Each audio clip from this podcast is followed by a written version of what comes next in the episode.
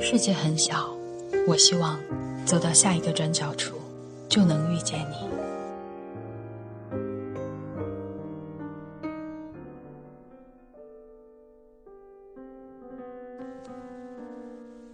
人的肉体很可能只是一个外表，它把我们的真相隐藏起来，把我们的光明和阴暗弄得模糊不清。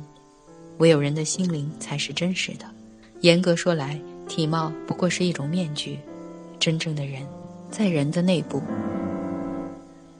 世间有一种比海洋更大的景象，那便是天空；还有一种比天空更大的景象，那便是内心活动。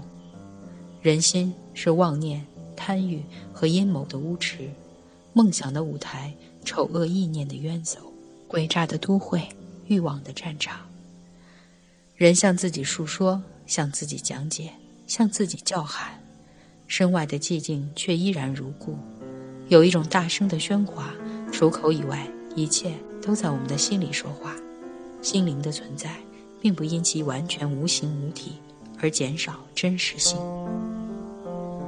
人必须有信仰，从而有了庙宇；人必须创造，从而有了城市；人必须生活，从而有了犁和船。但是这三种答案中包含这三种战争，人生神秘的苦难便源自这三种战争。人类要面对迷信、偏见和自然元素这三种形式下的障碍，三重的命运压在我们身上，以及教理的命运。法律的命运和事物的命运。嗨，亲爱的朋友，以上这些文字有没有让你心中一亮，为之震撼？这些文字出自法国作家雨果的作品。今天是他逝世一百三十二周年纪念日，他被誉为法国的莎士比亚。生活中几乎所有我们无知无解的事物，早已被一些天才看透、说破。